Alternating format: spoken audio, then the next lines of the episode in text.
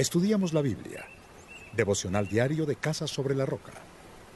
Salmo 26.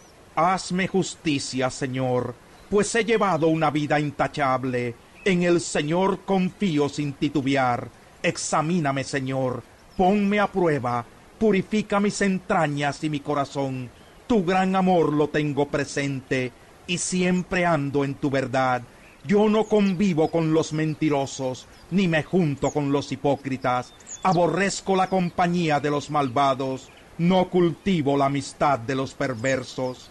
Con manos limpias e inocentes caminos, Señor, en torno a tu altar, proclamando en voz alta tu alabanza y contando todas tus maravillas. Señor, yo amo la casa donde vives, el lugar donde reside tu gloria.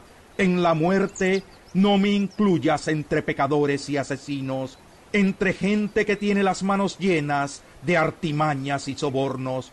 Yo, en cambio, llevo una vida intachable. Líbrame y compadécete de mí. Tengo los pies en terreno firme, y en la gran asamblea bendeciré al Señor. Salmo 27 El Señor es mi luz y mi salvación. ¿A quién temeré? El Señor es el baluarte de mi vida ¿quién podrá amedrentarme? Cuando los malvados avanzan contra mí para devorar mis carnes, cuando mis enemigos y adversarios me atacan, son ellos los que tropiezan y caen. Aun cuando un ejército me asedie, no temerá mi corazón. Aun cuando una guerra estalle contra mí, yo mantendré la confianza. Una sola cosa le pido al Señor, y es lo único que persigo, habitar en la casa del Señor todos los días de mi vida para contemplar la hermosura del Señor y recrearme en su templo, porque en el día de la aflicción Él me resguardará en su morada, al amparo de su tabernáculo me protegerá, y me pondrá en alto sobre una roca, me hará prevalecer frente a los enemigos que me rodean. En su templo ofreceré sacrificios de alabanza y cantaré salmos al Señor. Oye, Señor, mi voz cuando a ti clamo. Compadécete de mí y respóndeme. El corazón me dice, busca su rostro. Y yo, Señor, tu rostro busco. No te escondas de mí. No rechaces en tu enojo a este siervo tuyo, porque tú has sido mi ayuda. No me desampares ni me abandones, Dios de mi salvación. Aunque mi padre y mi madre me abandonen, el Señor me recibirá en sus brazos.